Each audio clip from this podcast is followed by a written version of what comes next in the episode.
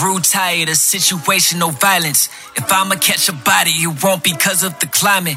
But I might take a life if it's fighting to keep the system. Can't cure a disease if all you treat are the symptoms. Oh, that beautiful pharmaceutical distributor. Money, glory, or the girls. Which one you living for? Told to speak my mind, but SRI want the info. Buenas, buenas, buenas, buenas, buenas, buenas, buenas, buenas, buenas, buenas, buenas. Se me oye perfecto. Claro que sí. ¿Qué más? ¿Qué más? ¿Cómo les va? Eh, sean bienvenidos al decimosegundo segundo, sí, duodécimo, sí. Pero reviso un momento, sí. Sí, el decimosegundo. Bienvenidos al decimosegundo episodio del podcast de Epílogo FC. Eh, esto es como una regrabación del tema que iba a tocar, que es el tema de, pues, cómo afectaría el conflicto entre Rusia y Ucrania al mundo del fútbol. Y ya tenía el capítulo ya lo había subido y demás, y cuando pues bueno, me levanté y demás, y amanece, y siguió avanzando el día cuando pues salió la noticia al mediodía, si no estoy mal, en el que pues a Rusia y a Rusia, sobre todo a Rusia y a los equipos rusos que están en competencias europeas, les habían dado una patada en el cuatro letras y los habían sacado de toda competición y pues en este caso lo más eh, rimbombante o importante o, drástico, dramático, como quieran llamarlo, es el veto pues que va a tener Rusia para, mm, para disputar las eliminatorias rumbo a, mm, a Qatar 2022.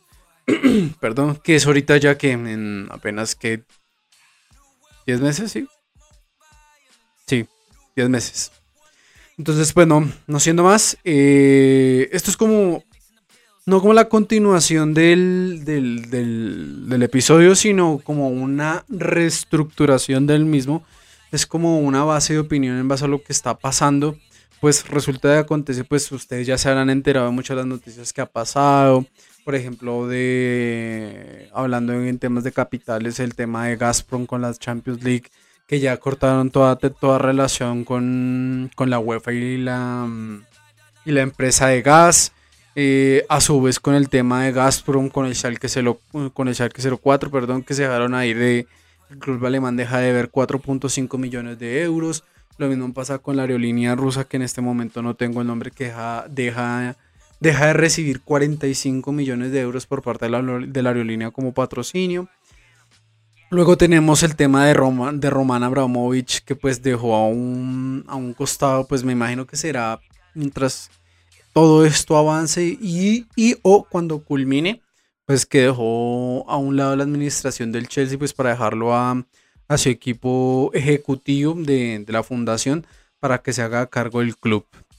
Eso por un lado, luego viene ya el tema de, como se habrán enterado, el tema de los jugadores que, de los jugadores que están eh, rusos que están jugando en la liga ucraniana y los jugadores ucranianos que están jugando en la liga rusa como pues el tema de las relaciones se ha visto ahí como visto bastante sensible. Y pues yo no voy a hacer, al principio cuando yo había hecho el, capítulo era como hacer una, una retoma, o, sí, una retoma histórica lo que había sido los inicios del conflicto y qué era lo que había pasado durante, que hace ocho años, si no estoy mal, con el inicio del conflicto en Crimea y pues si quiere el 2013, que finalmente fue entre finales del 2013 e inicios del 2014, pues donde todo se terminó de pudrir. Pero no voy a abarcar eso, no voy a abarcar eso porque pues resulta acontece que me llamó bastante la atención el tema del veto a Rusia. Eh, el veto a Rusia para el Mundial de, de Qatar. Ustedes se dirán, más allá de si están o no de acuerdo, cosa que pues es totalmente respetable, yo quiero pues eh, abocar algo a lo que ustedes están oyendo, pues hoy, hoy martes que estoy subiendo esto porque me tocó correr, la verdad. Entonces no, no quería arreglar, me da mucha pereza. Pero finalmente, pues me decidí lo, y lo, y lo voy a hacer de buena, de buena manera. Entonces yo quiero que se pongan a pensar un momento, digamos, eh, en un tema de conflicto armado. O sea, la, la palabra de la magnificencia que tiene conflicto armado, que puede resultar a mayor escala, es decir, eh, ojalá no sea así, porque vamos a salir perdiendo absolutamente todos, que es un tema de, donde vuelvo a aclarar, tampoco hay ganadores, es un tema de una tercera guerra mundial, que después espero que, no llegue a pasar. Pero entonces eh, quiero abarcar el tema desde la parte de la FIFA y la decisión de, vetar a Rusia de, del mundial. Pues esto lo quiero abarcar porque me parece curioso, ya sea la posición que ustedes tomen, estén de acuerdo, no estén de acuerdo o les importe... Uy, perdón. Discúlpeme, es el, ese sándwich, el, pequeño sándwich que me acabo de comer me hizo como efecto. Entonces, el, es, ese, es, ese, es esa correlación que hay, que hay entre la toma de decisiones de la FIFA y pues las decisiones, bueno, no la decisión, sino la opinión que cada uno de ustedes tenga, ¿verdad? Entonces yo quiero, yo quiero decir, más allá, pues vuelvo y repito y reitero y soy reiterativo muchas veces, que no importa cuál sea la decisión de ustedes, estén a favor, no estén a favor o no les importe, sino quiero llegar como una especie de, no análisis, sino una pequeña charlita de lo que es la toma de decisiones por parte de la FIFA y la UEFA. Me enfoco más en la FIFA. Ustedes saben lo que conlleva el nombre de la palabra FIFA al mundo exterior, no solo el fútbol, el mundo exterior, que es corrección política, y corrupción.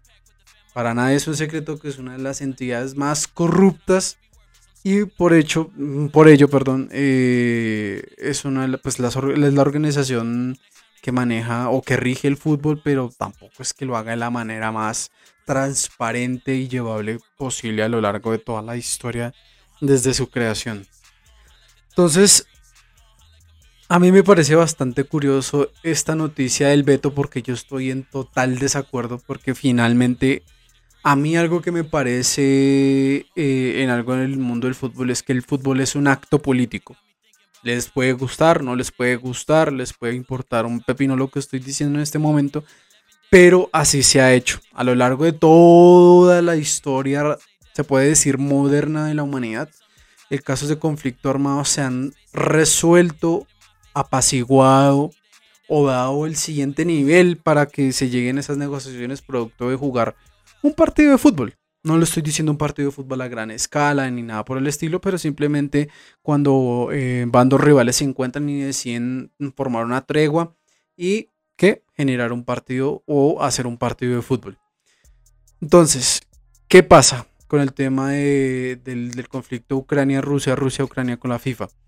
me parece bastante hipócrita que un, un, organismo de control que rige al fútbol, entre comillas, eh, como la FIFA haya tomado la decisión de vetar de todo, absolutamente de todo, a Rusia. Sí, cuando eh, quiero dejarles algo perfectamente claro, y es que la sede de lo que fue Rusia 2018 y ahorita la sede de lo que es Qatar se llegó gracias a la compra de votos, o sea, actos de corrupción donde la gente pudo hablar y hablar y hablar, pero finalmente el Mundial de Rusia se hizo y este Mundial, si no llega a pasar nada malo, se va a realizar contra todo pronóstico. Eso por un lado, ahí luego vemos, digamos, lo que pasó. Eh, con el tema, con el tema de, digamos, de, todo lo que ha sido, por ejemplo, la la primavera árabe, pues también ha sido un conflicto a gran escala para, para los que les guste la historia y demás. Todo el tema de, lo que ha sucedido en Medio Oriente durante 2000, ¿qué puede ser? 2008 y 2012 o lo que viene de 2012 para acá, allá con la primera árabe, pues donde muchos países involucrados hoy por hoy pudieron jugar respectivamente la Eurocopa del 2012 y el Mundial de 2014, sin ningún tipo de veto, sin ningún tipo de pero, que sí, que no fue guerra mundial, es verdad, pero fue un conflicto continental, continental, en el cual pues la FIFA se quedó callada, todos los países involucrados pudieron jugar sus respectivas competencias, los países en cuestión donde se realizó el conflicto también pudieron participar y todos calladitos, todos pues eh, absolutamente felices, por decirlo así, comillas, claro está. Y eso me parece que es otra variable, variable otra variable porque la FIFA es, con esta toma de decisión de vetar a, a Rusia es totalmente hipócrita. Y uno de los casos, pues me parece que en este tiempo de corrección política donde debería, sí se debería haber tomado, son dos casos en específico, se debió haber tomado más riendas en el asunto por parte de la comunidad, no solo futbolera, sino la comunidad internacional, pues se hizo un eco, ¿sí? Pero no lo suficiente para el tamaño y la... No voy a decir, en un caso sí es vejamen y en el otro es como la falta de ceguera.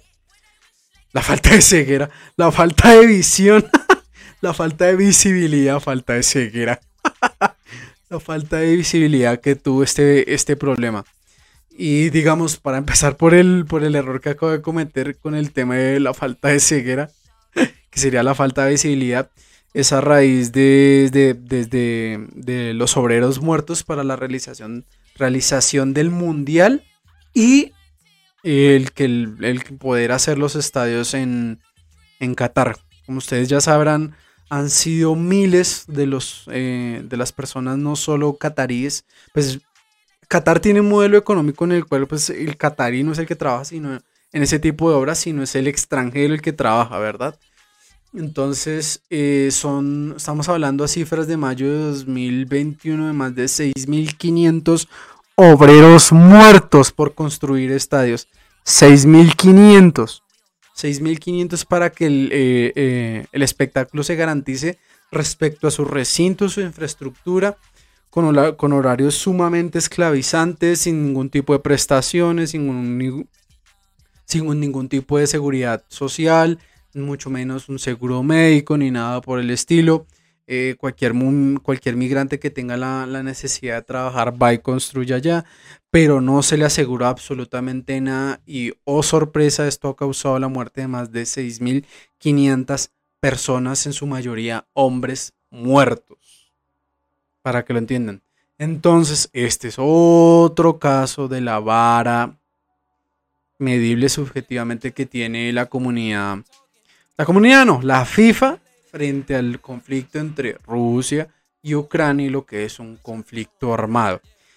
Y el y está el caso, pues yo creo que es el más aberrante de todos, la verdad, es eh, eh, cuando, uy, no sé si está escuchando, pero ahora está pasando una patrulla. Pero en este caso, yo creo que es el, esta hijo de madre patrulla.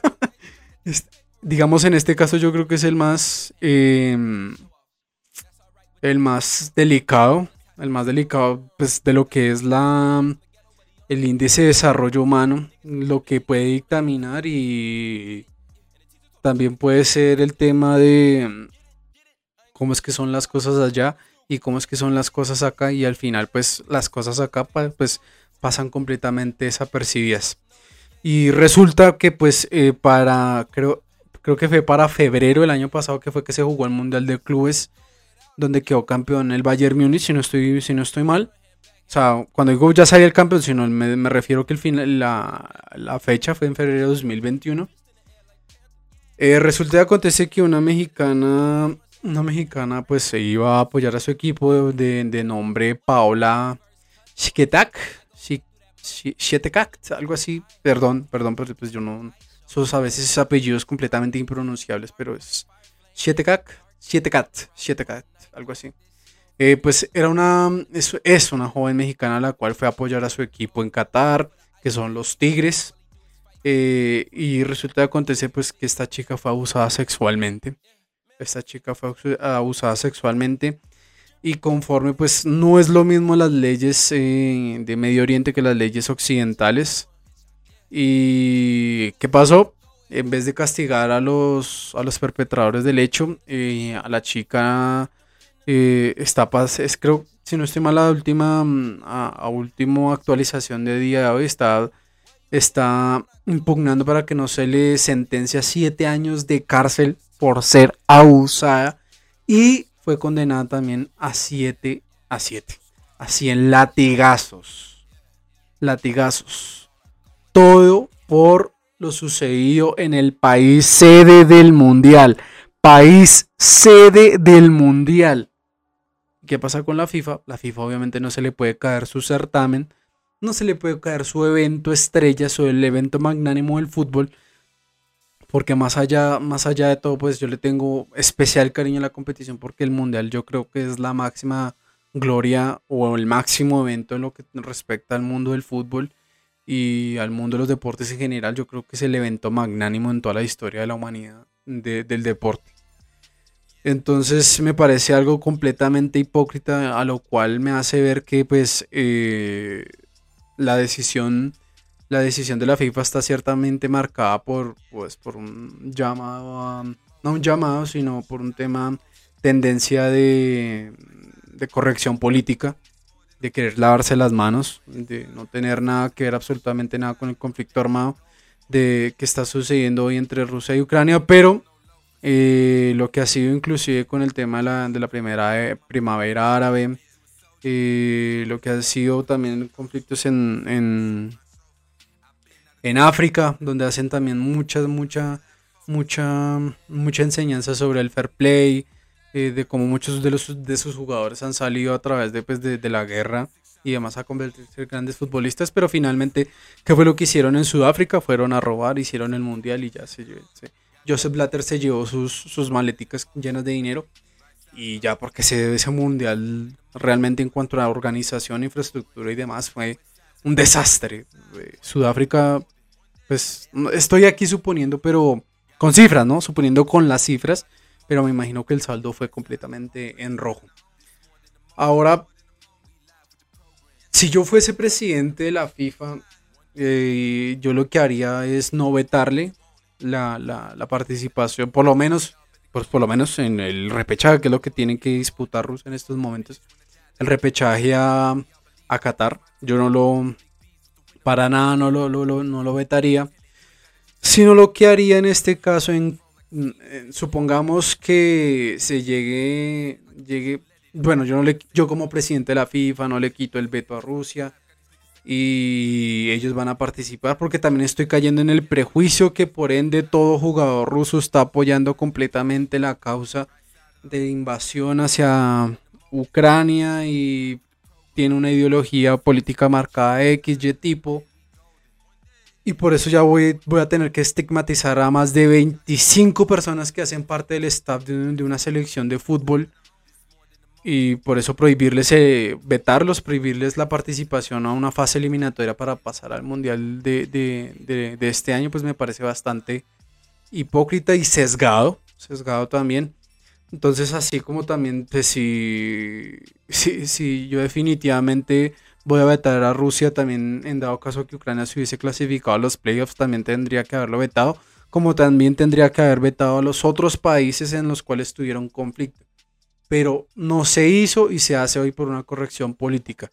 Y si yo fuese presidente de la FIFA, tampoco los habría vetado por el simple hecho de los que, lo que ya les dije al principio de este podcast, y es que el fútbol es un acto de política en lo cual se puede sacar lo mejor de, pues, de ambas naciones, en este caso en conflicto. No digo que se vayan a enfrentar, porque pues obviamente eh, Ucrania no va a ir, pero en el caso hipotético de que Rusia llegara a existir, eh, existir, de que llegara a asistir, de que llegara a asistir, pues se puede prever un tema en el cual se use el deporte, en este caso el fútbol, como motivo de cambio. Que la comunidad internacional haga saber cuál es su posición frente al conflicto que se está viendo y las posibles causas y que lo que respecta a la selección nacional de Rusia o la Federación Rusa, como, como se llame, porque la verdad ese dato sí se los debo, ellos puedan saber lo que es el tema de saber lo que está bien y lo que está mal. A lo que hago referencia con esto de saber lo que está bien y lo que está mal, pongo un ejemplo y es cuando creo que después de terminar la, la el conflicto de la guerra del Golfo, si no estoy mal, que fue a principios de los 90 y con una crisis de rehenes que hubo creo que en el 94, 95. Bueno, el caso es que desde 1979 eh, tanto Irán como Estados Unidos se llevaban terrible, pues cosa que no creo que no ha cambiado. Perdón, pero para, ese, para esa época se llevaban completamente peor. ¿Qué pasó? era el Mundial de Francia 98 y ambas selecciones se vieron, eh, se encontraron en el sorteo y curiosamente, pues al encontrarse en el sorteo, obviamente compartieron grupo. Compartieron grupo, creo que si no estoy mal, ya con la con la antigua Yugoslavia, si no estoy mal, y con Alemania. Con Alemania, entonces, pues más allá de los integrantes del grupo, eh, también, podemos, también podemos ver que eh, cuando fue este partido, fue un partido de verdad de gran sosollante, de gran expectativa y de gran preocupación a, a la seguridad de Francia, que creo, este, creo que en este caso el partido se disputó en, el, en Lyon, donde pues se previó lo peor, que iba, a pasar de todo tipo de cosas, pero finalmente no fue así.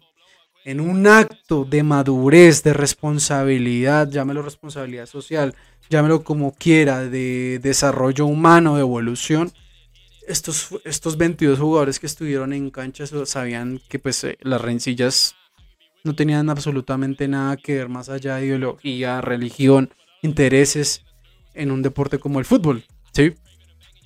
Y sucedió, aconteció que pues eh, los 22 jugadores, tanto de Estados Unidos como de Irán, eh, disputaron sus respectivos, eh, su respectivo partido. Inclusive para la, ahorita que está tan de moda otra vez, mezclarse los jugadores de diferentes equipos diciendo no la guerra. En este caso, dos países en, constante roce, no conflicto, pero casi, eh, pues decidieron aceptar lo mismo y decir no al conflicto. Y pues, como dicen, no a la guerra, sí a la paz, como se puede decir en, en ese gran cartel famoso hippie, no a la guerra, sí a la paz. Y así.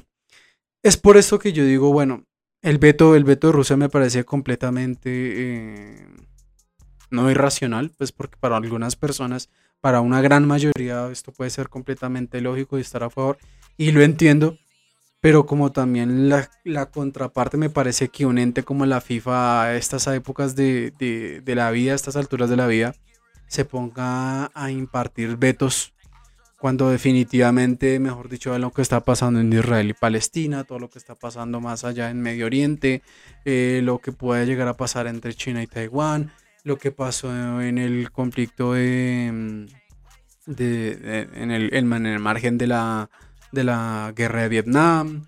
Eh, ya vimos lo que pasó, pues, la historia con el tema de la Segunda Guerra Mundial.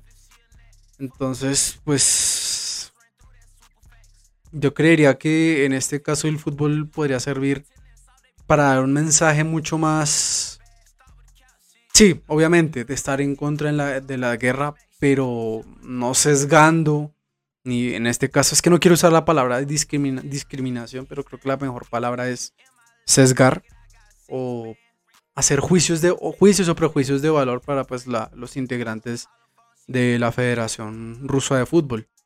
Pues porque finalmente entonces tocaría que entrevistaran a cada uno de ellos indagando cuál es su ideología política y si están a favor o no de lo que está haciendo Rusia frente a frente a decir frente a Qatar frente a Ucrania.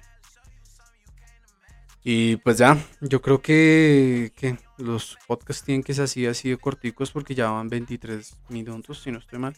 Y creo que ya me extendí demasiado y yo creo que ya la idea la pudieron captar.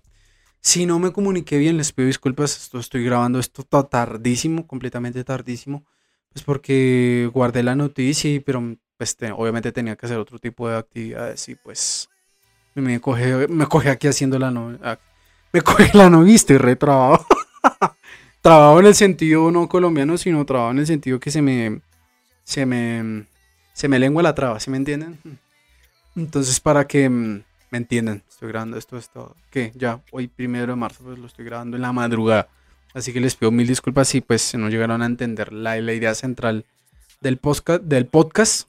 Es pues ver la hipocresía y el doble rasero otra vez de una organización como la FIFA respecto a la toma de decisiones. Pues nada, eh, ojalá eh, les haya gustado este podcast, eh, algo a las carreras, pero pues lo prometió era que quería dar como mi opinión respecto al tema.